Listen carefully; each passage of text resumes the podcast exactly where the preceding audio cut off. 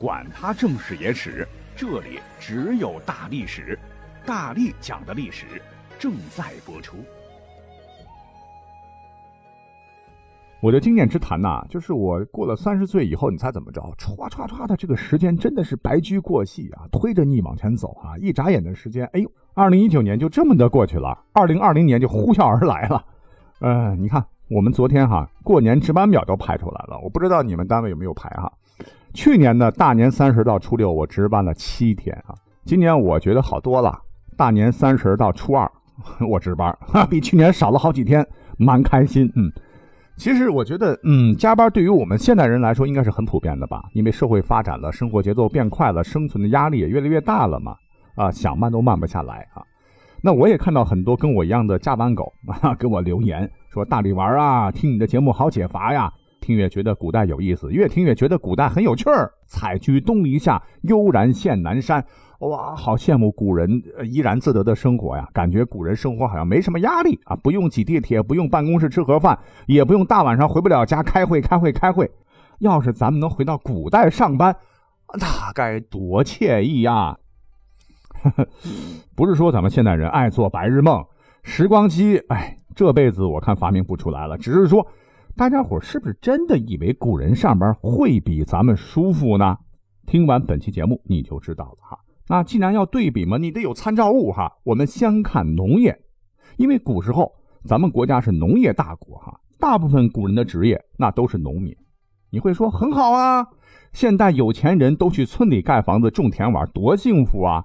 每天早睡早起，身体好，日出而作，日落而息。男人扛着锄头耕地，女人坐在家里带孩子织棉花，风调雨顺，还能有个好收成，吃的都是绿色无公害的啊！更重要的是不用加班呐，吃饱穿暖，啥事不愁，没事揍揍孩子，隔壁邻居家吹吹牛，逍遥似神仙呐！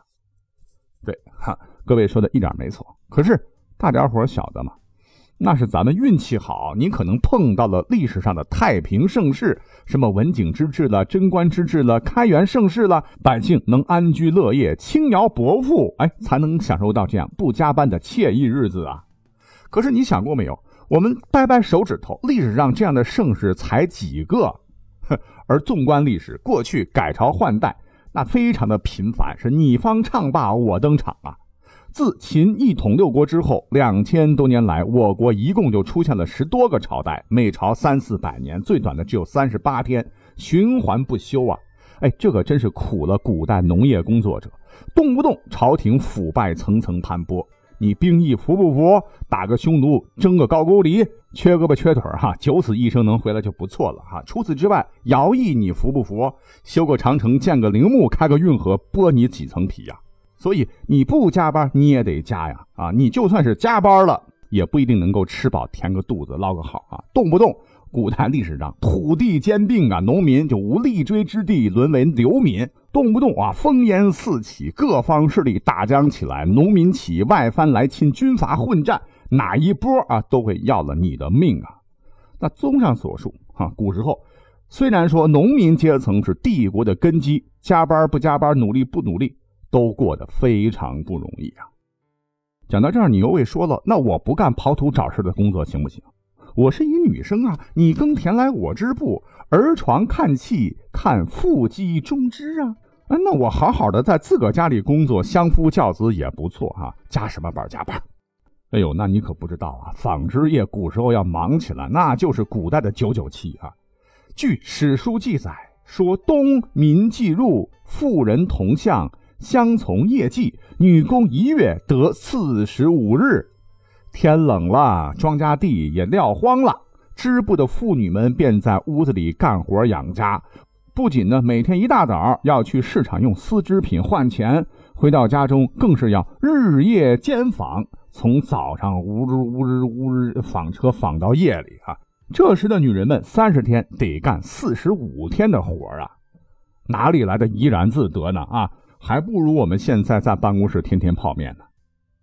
那古时候啊，所谓是士农工商各行各业嘛。那我们讲完了农业和纺织业，请问非农业的商人们呢？那你想在古代啊，自个儿创业当老板，没有现在这么多的商业套路哈，消费者可能也比较简单，也不像现在这么挑剔啊，电暖、房租、雇员成本肯定也没现在这么高啊。哎呀，轻轻松松肯定就钱赚饱饱嘛。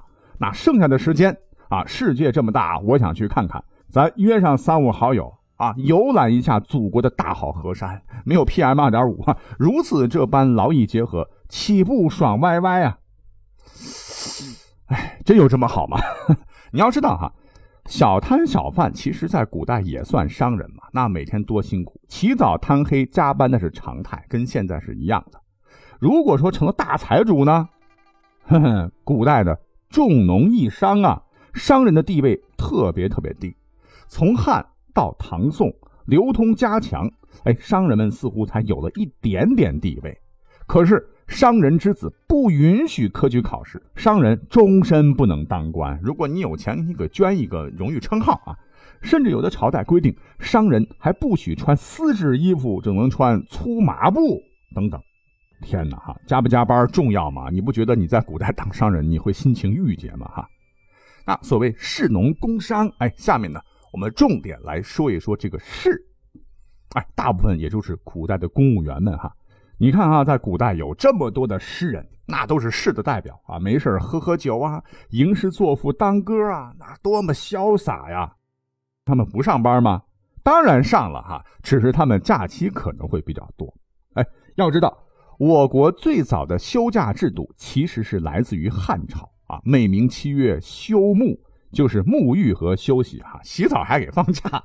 汉律记载说，历元五日一休沐。就是公务员每工作五天放一天假，哎，这还不算，冬至、夏至也各放五天假，还有丧假和探亲假，通通给你放哈。如果你还碰到了皇帝诞辰啦、孔子诞辰啦，举国还能放假三天哈。所以粗略一算的话，假期要七十多天呢。而且根据大数据分析，你猜哪个朝代的官员放假比较多？唐朝哈。唐朝的版图比较大啊，帝国的事儿老多了，所以假期要多一点啊。皇帝是大笔一挥，直接把朝廷的五日休沐改成了十日休沐，好像比汉朝少什么？其实不然，因为唐朝还规定，官员每工作十天就放一天假，分为上中下旬各一天，称之为旬假。而且唐代早就有了黄金周的概念，人家全年有三个黄金周，春季、冬至、清明各休七天。中秋、夏至分别休三天假，什么元宵节呀、中元节、端午节、重阳节三伏天啊，几乎每逢节气都要休假一天，云云。啊，这么多的好处说完，很多朋友们就觉得哇，还是回到古代考取功名就不用加班了哈，好棒棒啊！那真的有这么爽吗？哼，各位有所不知啊，表面看起来啊似乎是不错，可是各位千万不要只关注一面啊。我们举个例子好了，有本诗歌总集唤作《诗经》啊，哎，它就透露了古代上班的时间是多么多么多么的早。你真的要掂量掂量，你能不能适应那样的节奏哈？那我们现在很多地方上班都是八点半、九点啊，坐地铁啦、挤公交啊，稍不留意路上挤点，就很可能啊迟到要挨批评了，扣工资，对吧？可是你猜古人们几点起床啊？《诗经》当中有这么一句说：“鸡既鸣矣。”朝既迎矣，啥意思呢？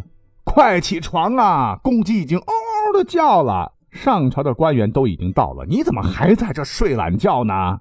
那咱们都知道，公鸡打鸣啊，一般是在凌晨的四点左右居多，五点半到六点这个点儿。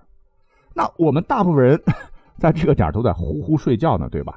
而古代需要到朝中啊拜见天子或君主，讨论国事的大官们，这个时间呢，他们已经摸黑赶路到地方开工忙起来了。